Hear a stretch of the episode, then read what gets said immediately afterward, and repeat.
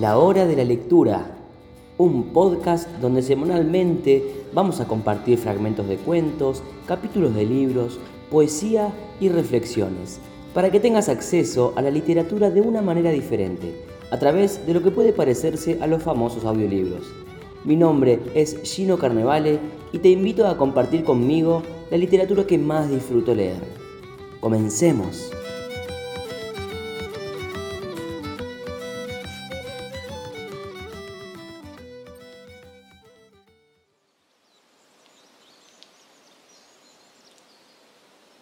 Bienvenidos una vez más al podcast de la hora de la lectura. Una semana nueva, un episodio nuevo, un capítulo nuevo de El Señor de los Anillos en este ciclo de lectura de Tolkien. Estamos compartiendo el episodio facilitado por Alexis Louvet en donde los hobbits están en la casa de Tom Bombadil.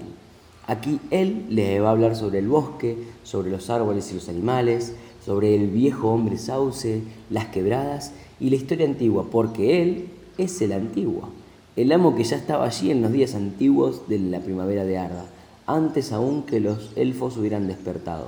Y bueno, aquí también hablarán de la comarca y del viaje de los cuatro hobbits y tenemos un montón de historias en modo de cantitos, conociendo, bueno, a este ser nuevo en esta hermosa mitología que estamos conociendo.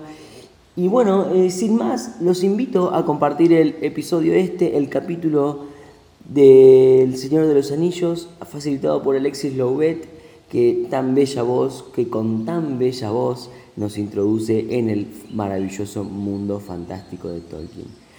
Allá vamos.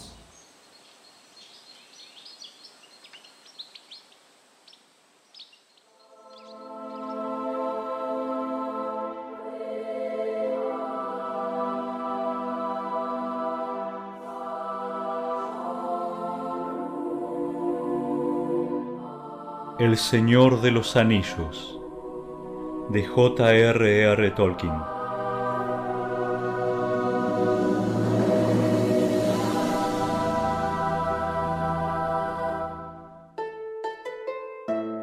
Capítulo 7 En casa de Tom Bombadil Los cuatro hobbits franquearon el ancho umbral de piedra y se detuvieron parpadeando. La habitación era larga y baja, iluminada por unas lámparas que colgaban de las vigas del cielo raso, y en la mesa de madera oscura y pulida había muchas velas altas y amarillas de llama brillante. En el extremo opuesto de la habitación, mirando a la puerta de entrada, estaba sentada una mujer. Los cabellos rubios le caían en largas ondas sobre los hombros. Llevaba una túnica verde, verde como las cañas jóvenes, salpicada con cuentas de plata como gotas de rocío, y el cinturón era de oro, labrado como una cadena de azucenas y adornado con ojos de no me olvides azules y claros. A sus pies, en vasijas de cerámica de color pardo y verde, flotaban unos lirios de agua, de modo que la mujer parecía entronizada en medio de un estanque. Adelante, mis buenos invitados, dijo, y los hobbits supieron que era aquella voz clara la que habían oído en el camino. Se adelantaron tímidamente unos pasos, haciendo reverencias, sintiéndose de algún modo sorprendidos y torpes, como gentes que habiendo golpeado una puerta para pedir un poco de agua, se encuentran de pronto ante una reina élfica, joven y hermosa, vestida con flores frescas. Pero antes que pudieran pronunciar una palabra, la joven saltó ágilmente por encima de las fuentes de lirios y corrió riendo hacia ellos, y mientras corría la túnica verde susurraba como el viento en las riberas floridas de un río. Venid, queridos amigos, dijo ella tomando a Frodo por la mano, reíd y alegraos, soy valla de oro, hija del río. Enseguida pasó rápidamente ante ellos y habiendo cerrado la puerta, se volvió otra vez extendiendo los brazos blancos. Cerremos las puertas a la noche, dijo. Quizá todavía tenéis miedo de la niebla, la sombra de los árboles, el agua profunda, las criaturas del bosque. No temáis nada, pues esta noche estáis bajo techo en casa de Tom Bombadil. Los hobbits la miraron asombrados, y ella los observó a su vez, uno a uno, sonriendo. Hermosa dama, valla de oro, dijo Frodo al fin, sintiendo en el corazón una alegría que no alcanzaba a entender.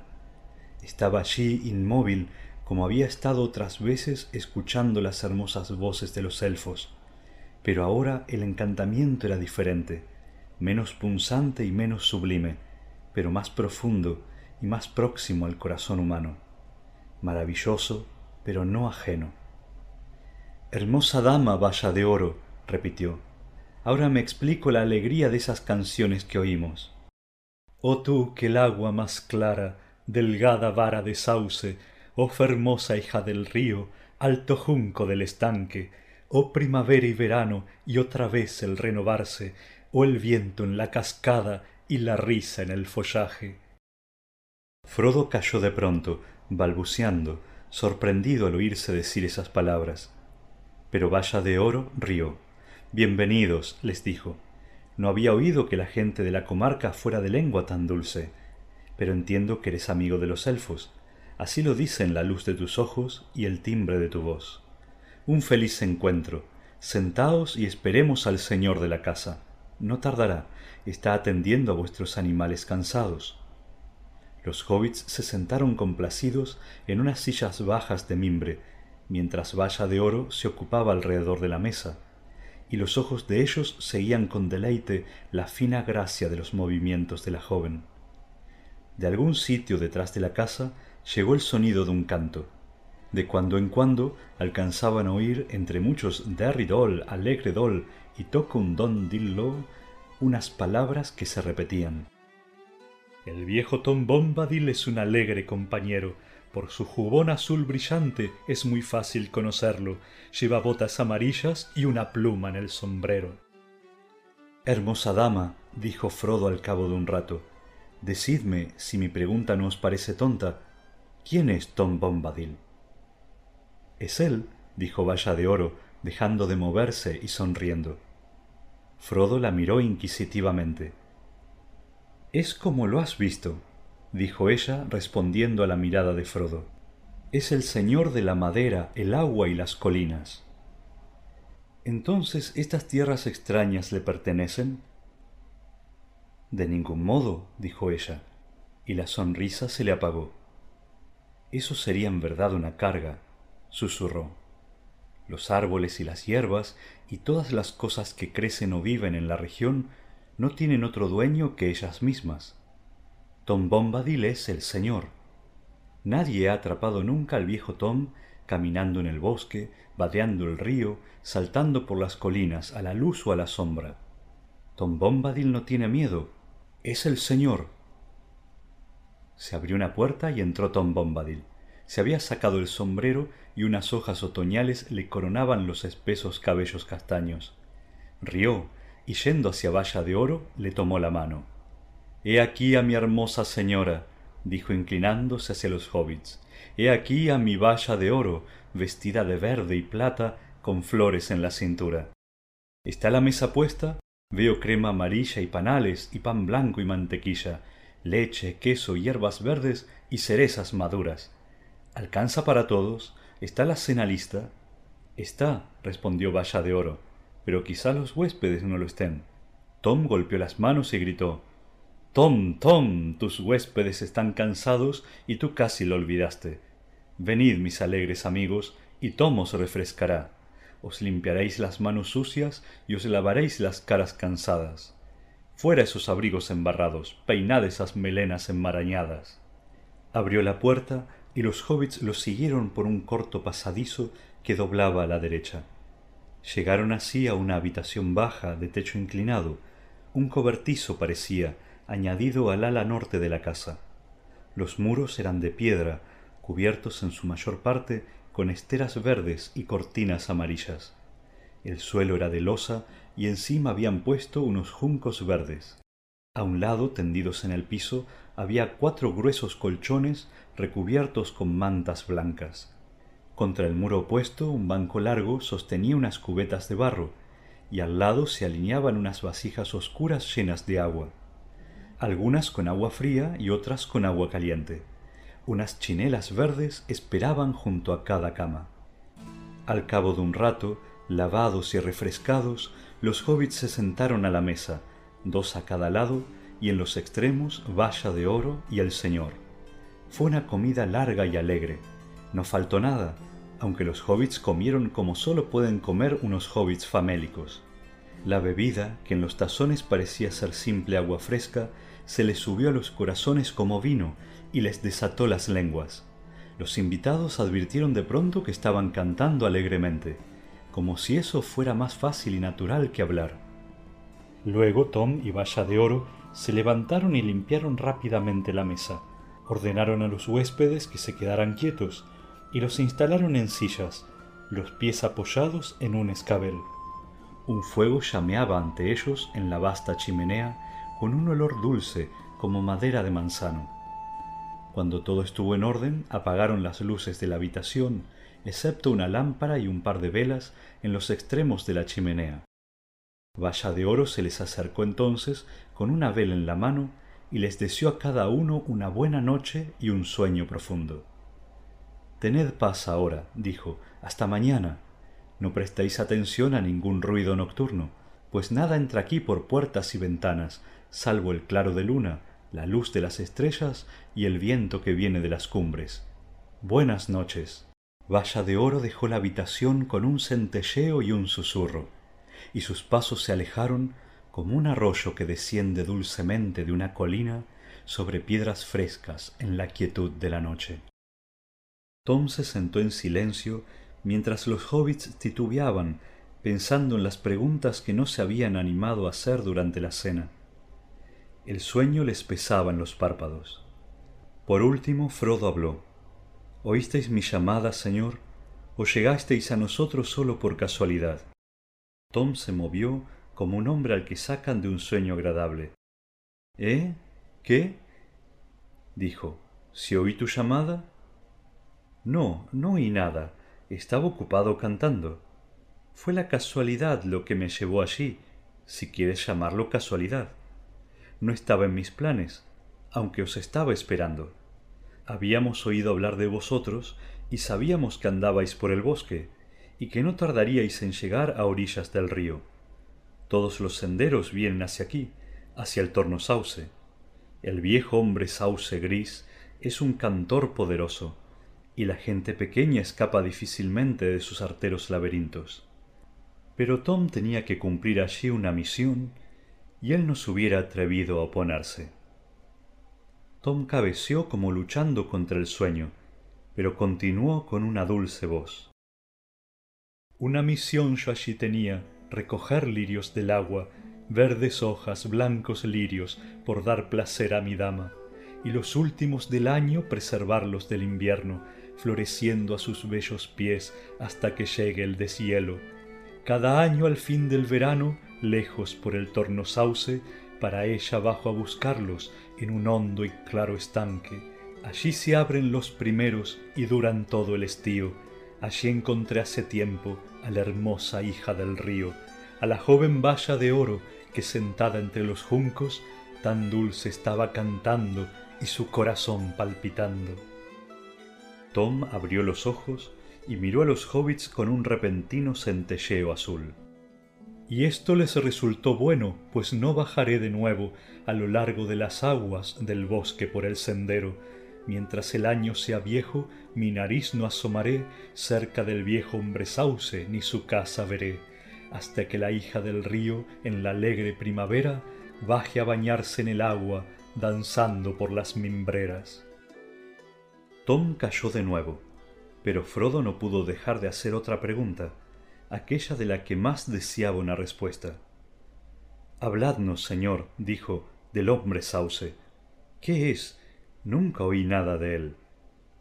No, no, dijeron juntos Merry y Pippin, enderezándose bruscamente. No ahora, no hasta mañana. Tenéis razón, dijo el viejo. Es tiempo de descansar. No es bueno hablar de ciertas cosas cuando las sombras reinan en el mundo. Dormid hasta que amanezca, reposad la cabeza en las almohadas. No prestéis atención a ningún ruido nocturno, no temáis al sauce gris y diciendo esto bajó la lámpara y la apagó con un soplido y tomando una vela en cada mano llevó a los hobbits fuera de la habitación Los colchones y las almohadas tenían la dulzura de la pluma y las coberturas eran de lana blanca. Acababan de tenderse en los lechos blandos y de acomodarse en las mantas cuando se quedaron dormidos. En la noche profunda, Frodo tuvo un sueño sin luz. Luego vio que se elevaba la luna joven y a la tenue claridad apareció ante él un muro de piedra oscura, atravesado por un arco sombrío parecido a una gran puerta. Le pareció a Frodo que lo llevaban por el aire, y vio entonces que la pared era un círculo de lomas que encerraban una planicie. En el centro se elevaba un pináculo de piedra, semejante a una torre, pero no hecha con las manos. En la cima había una forma humana. La luna subió y durante un momento pareció estar suspendida sobre la cabeza de la figura, reflejándose en los cabellos blancos movidos por el viento. De la planicie en tinieblas se levantó un clamor de voces feroces y el aullido de muchos lobos. De pronto una sombra como grandes alas pasó delante de la luna. La figura alzó los brazos y del bastón que tenía en la mano brotó una luz.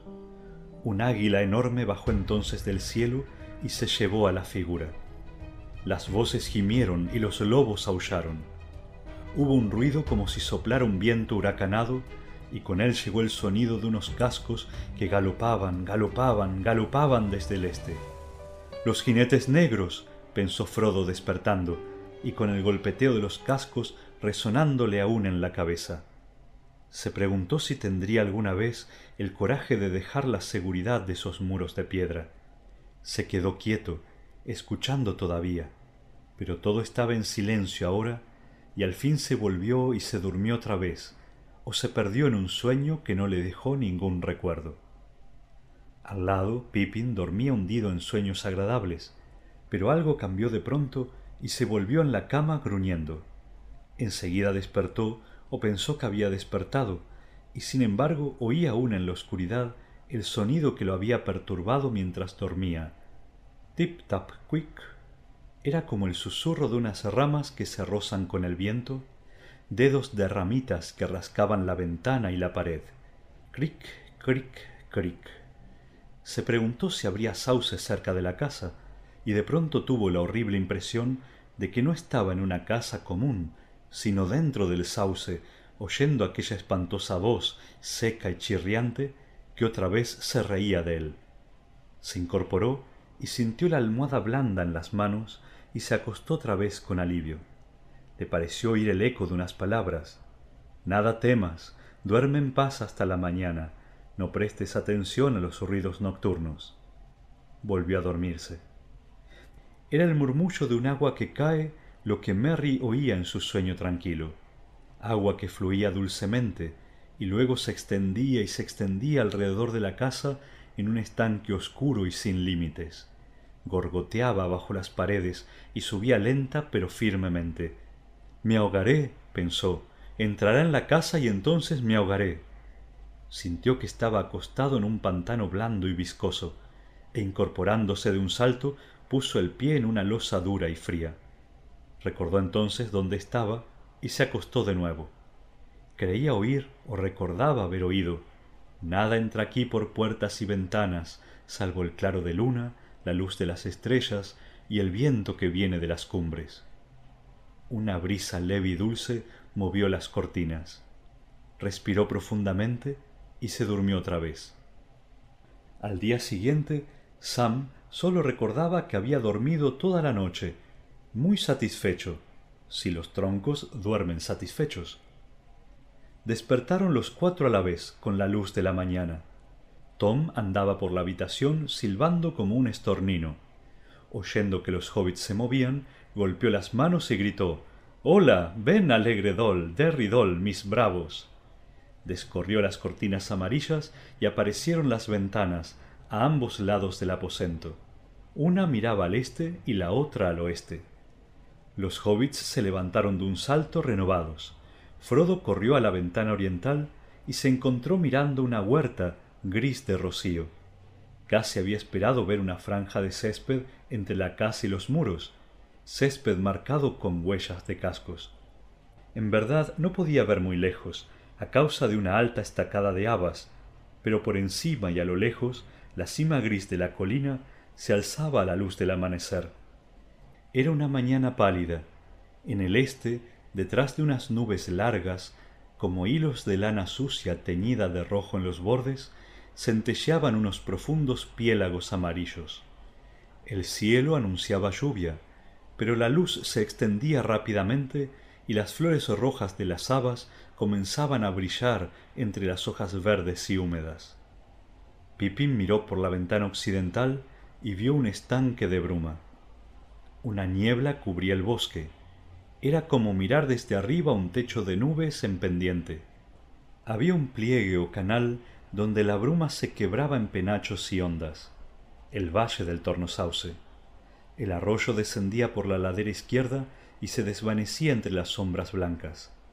Junto a la casa había un jardín de flores y un cerco recortado, envuelto en una red de plata, y más allá una hierba corta y gris empalidecida por gotas de rocío. No se veía ningún sauce. Buenos días, mis alegres amigos, exclamó Tom, abriendo de par en par la ventana del este. Un aire fresco entró en el cuarto, trayendo olor a lluvia. Hoy el sol no mostrará mucho la cara, se me ocurre. He estado caminando, subiendo a las cumbres de las lomas, desde que empezó el alba gris, olfateando el viento y el tiempo hierba húmeda a mis pies, cielo húmedo arriba. Desperté a Valla de Oro cantando bajo su ventana. Pero nada despierta a los hobbits por la mañana temprano. Las personitas despiertan de noche en la oscuridad y se duermen cuando llega la luz. Tocad un don dillo, despertad alegres amigos, olvidad los ruidos nocturnos, tocad un don dillo del derridel mis bravos. Si os dais prisa encontraréis el desayuno servido, si tardáis tendréis pasto y agua de lluvia. Inútil decir que aunque la amenaza de Tom no parecía muy seria, los hobbits se apresuraron y dejaron la mesa tarde cuando ya empezaba a parecer vacía. Ni Tom ni Valla de Oro estaban allí. Podía oírse a Tom que se movía por la casa, afanándose en la cocina, subiendo y bajando las escaleras y cantando fuera, aquí y allá. La habitación daba al oeste, sobre el valle neblinoso y la ventana estaba abierta. El agua goteaba desde los aleros de paja.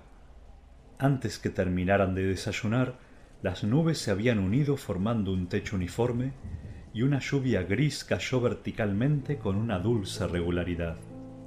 La espesa cortina no dejaba ver el bosque. Mientras miraban por la ventana, la voz clara de Valla de Oro descendió dulcemente, como si bajara con la lluvia desde el cielo no oían sin unas pocas palabras, pero les pareció evidente que la canción era una canción de lluvia, dulce como un chaparrón sobre las lomas secas, y que contaba la historia de un río desde el manantial en las tierras altas hasta el océano distante allá abajo. Los hobbits escuchaban, deleitados, y Frodo sentía alegría en el corazón y bendecía la lluvia bienhechora que les demoraba la partida. La idea de que tenían que irse le estaba pesando desde que abrieran los ojos, pero sospechaba ahora que ese día no irían más lejos. El viento alto se estableció en el oeste, y unas nubes más densas y más húmedas se elevaron rodando para verter la carga de lluvia en las cimas desnudas de las quebradas. No se veía nada alrededor de la casa, excepto agua que caía. Frodo estaba de pie junto a la puerta abierta observando el blanco sendero gredoso que descendía burbujeando al valle, transformado en un arroyo de leche. Tom Bombadil apareció trotando en una esquina de la casa, moviendo los brazos como para apartar la lluvia, y en realidad cuando saltó al umbral parecía perfectamente seco, excepto las botas. Se las quitó y las puso en un rincón de la chimenea.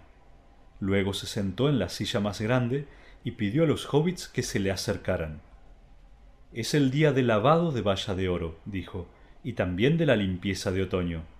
Llueve demasiado para los hobbits, que descansen mientras les sea posible. Día bueno para cuentos largos, para preguntas y respuestas, de modo que Tom iniciará la charla.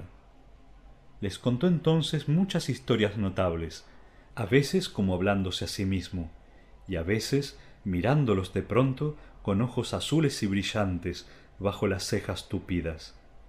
A menudo la voz se le cambiaba en canto y se levantaba entonces de la silla para bailar alrededor. Les habló de abejas y de flores, de las costumbres de los árboles y las extrañas criaturas del bosque, de cosas malignas y de cosas benignas, cosas amigas y cosas enemigas, cosas crueles y cosas amables, y de secretos que se ocultaban bajo las zarzas. A medida que escuchaban, los hobbits empezaron a entender las vidas del bosque, distintas de las suyas, sintiéndose en verdad extranjeros allí donde todas las cosas estaban en su sitio. El viejo hombre sauce aparecía y desaparecía en la charla una y otra vez, y Frodo aprendió bastante como para sentirse satisfecho, en verdad más que bastante, pues no era aquel un conocimiento satisfactorio. Las palabras de Tom desnudaban los corazones y los pensamientos de los árboles, pensamientos que eran a menudo oscuros y extraños, colmados de odio por todas las criaturas que se mueven libremente sobre la tierra, arañando, mordiendo, rompiendo, cortando, quemando, destructoras y usurpadoras. No se lo llamaba el bosque viejo sin motivo, pues era antiguo de veras, sobreviviente de vastos bosques olvidados, y en él vivían aún, envejeciendo tan lentamente como las colinas, los padres de los padres de los árboles, recordando la época en que eran señores. Los años innumerables les habían dado orgullo y sabiduría enraizada en la tierra, y malicia. Ninguno, sin embargo, era más peligroso que el gran sauce. Tenía el corazón podrido, pero una fuerza todavía verde, y era astuto, y ordenaba los vientos, y su canto y su pensamiento corrían entre los árboles de ambos lados del río el espíritu grisio y sediento del sauce sacaba fuerzas de la tierra, extendiéndose como una red de raíces en el suelo y como dedos invisibles en el aire, hasta tener dominio sobre casi todos los árboles del bosque, desde la cerca a las quebradas. De pronto la charla de Tom dejó los árboles para remontar el joven arroyo, por encima de cascadas burbujeantes, guijarros y rocas erosionadas, y entre florecitas que se abrían en la hierba apretada y en grietas húmedas, trepando así hasta las quebradas.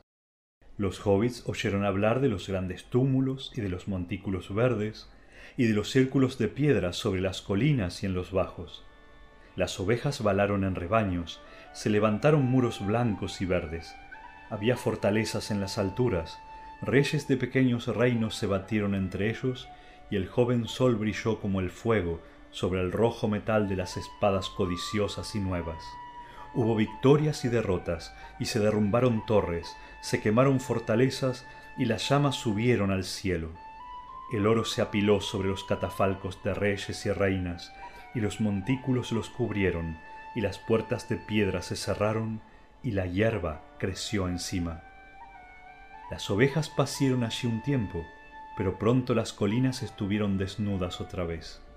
De sitios lejanos y oscuros vino una sombra, los huesos se agitaron en las tumbas, los tumularios se paseaban por las oquedades con un tintineo de anillos en los dedos fríos y cadenas de oro al viento. Los círculos de piedra salieron a la superficie de la tierra como dientes rotos a la luz de la luna. Los hobbits se estremecieron. Hasta en la misma comarca se había oído hablar de los tumularios que frecuentaban las quebradas de los túmulos más allá del bosque. Pero no era esta una historia que complaciese a los hobbits, ni siquiera junto a una lejana chimenea. La alegría de la casa los había distraído, pero ahora los cuatro recordaron de pronto. La casa de Tom Bombadil se apoyaba en el hombro mismo de las temibles quebradas. Perdieron el hilo del relato y se movieron inquietos mirándose a hurtadillas. Cuando volvieron a prestar atención, descubrieron que Tom deambulaba ahora por regiones extrañas, más allá de la memoria y los pensamientos de los hobbits, en días en que el mundo era más ancho y los mares fluían rectos hasta la costa del oeste, y siempre yendo y viniendo, Tom cantó la luz de las estrellas antiguas, cuando sólo los ancianos elfos estaban despiertos. De pronto hizo una pausa, y vieron que cabeceaba como atacado por el sueño. Los hobbits se quedaron sentados frente a él, como hechizados, y bajo el encantamiento de aquellas palabras les pareció que el viento se había ido y las nubes se habían secado, y el día se había retirado y la oscuridad había venido del este y del oeste. En el cielo resplandecía una claridad de estrellas blancas. Frodo no hubiese podido decir si había pasado la mañana y la noche de un solo día o de muchos días. No se sentía ni hambriento ni cansado, solo colmado de asombro. Las estrellas brillaban del otro lado de la ventana y el silencio de los cielos parecía rodearlo. Al fin ese mismo asombro y un miedo repentino al silencio que había sobrevenido lo llevaron a preguntar ¿Quién sois, Señor? ¿Eh? ¿Qué? dijo Tom enderezándose, y los ojos le brillaron en la oscuridad. ¿Todavía no sabes cómo me llamo? Esa es la única respuesta. Dime, ¿quién eres tú? Solo, tú mismo y sin nombre. Pero tú eres joven y yo soy viejo. El antiguo, eso es lo que soy. Prestad atención, amigos míos. Tom estaba aquí antes que el río y los árboles. Tom recuerda la primera gota de lluvia y la primera bellota. Abrió senderos antes que la gente grande y vio llegar a la gente pequeña. Estaba aquí antes que los reyes y los sepulcros y los tumularios. Cuando los elfos fueron hacia el oeste, Tom ya estaba aquí, antes que los mares se replegaran. Conoció la oscuridad bajo las estrellas antes que apareciera el miedo, antes que el Señor oscuro viniera de afuera. Pareció que una sombra pasaba por la ventana, y los hobbits echaron una rápida mirada a través de los vidrios. Cuando se volvieron, Valla de Oro estaba en la puerta de atrás, enmarcada en luz. Traía una vela encendida que protegía del aire con la mano, y la luz se filtraba a través de la mano como el sol a través de una concha blanca. La lluvia ha cesado, dijo, y las aguas nuevas corren por la falda de la colina a la luz de las estrellas. Riamos y alegrémonos. Y comamos y bebamos, exclamó Tom. Las historias largas dan sed, y escuchar mucho tiempo es una tarea que da hambre. Mañana, mediodía y noche. Diciendo esto se incorporó de un salto, tomó una vela de la repisa de la chimenea y la encendió en la llama que traía valla de oro, y se puso a bailar alrededor de la mesa. De súbito atravesó de un salto la puerta y desapareció. Regresó pronto, trayendo una gran bandeja cargada. Luego él y Valla de Oro pusieron la mesa, y los hobbits se quedaron sentados mirándolos, en parte maravillados y en parte riendo Tan hermosa era la gracia de Valla de Oro y tan alegres y estrafalarias las cabriolas de Tom. Sin embargo, de algún modo, los dos parecían tejer una sola danza, no molestándose entre sí, entrando y saliendo y alrededor de la mesa, y los alimentos, los recipientes y las luces fueron prontamente dispuestos. Las velas blancas y amarillas se reflejaron en los platos. Tom hizo una reverencia a los huéspedes. La cena está servida, dijo Valla de Oro, y los hobbits vieron ahora que ella estaba vestida toda de plata y con un cinturón blanco, y que los zapatos eran como escamas de peces. Pero Tom tenía un traje de color azul puro, azul como los no me olvides lavados por la lluvia y medias verdes. La comida fue todavía mejor que la anterior. Quizá bajo el encanto de las palabras de Tom los hobbits hubieran podido saltearse una comida o dos, pero cuando tuvieron el alimento ante ellos, pareció que no comían desde hacía una semana. No cantaron, ni siquiera hablaron mucho durante un rato, del todo dedicados a la tarea. Pero al cabo de un tiempo, el corazón y el espíritu se les animó otra vez, y las voces resonaron en alegría y risas.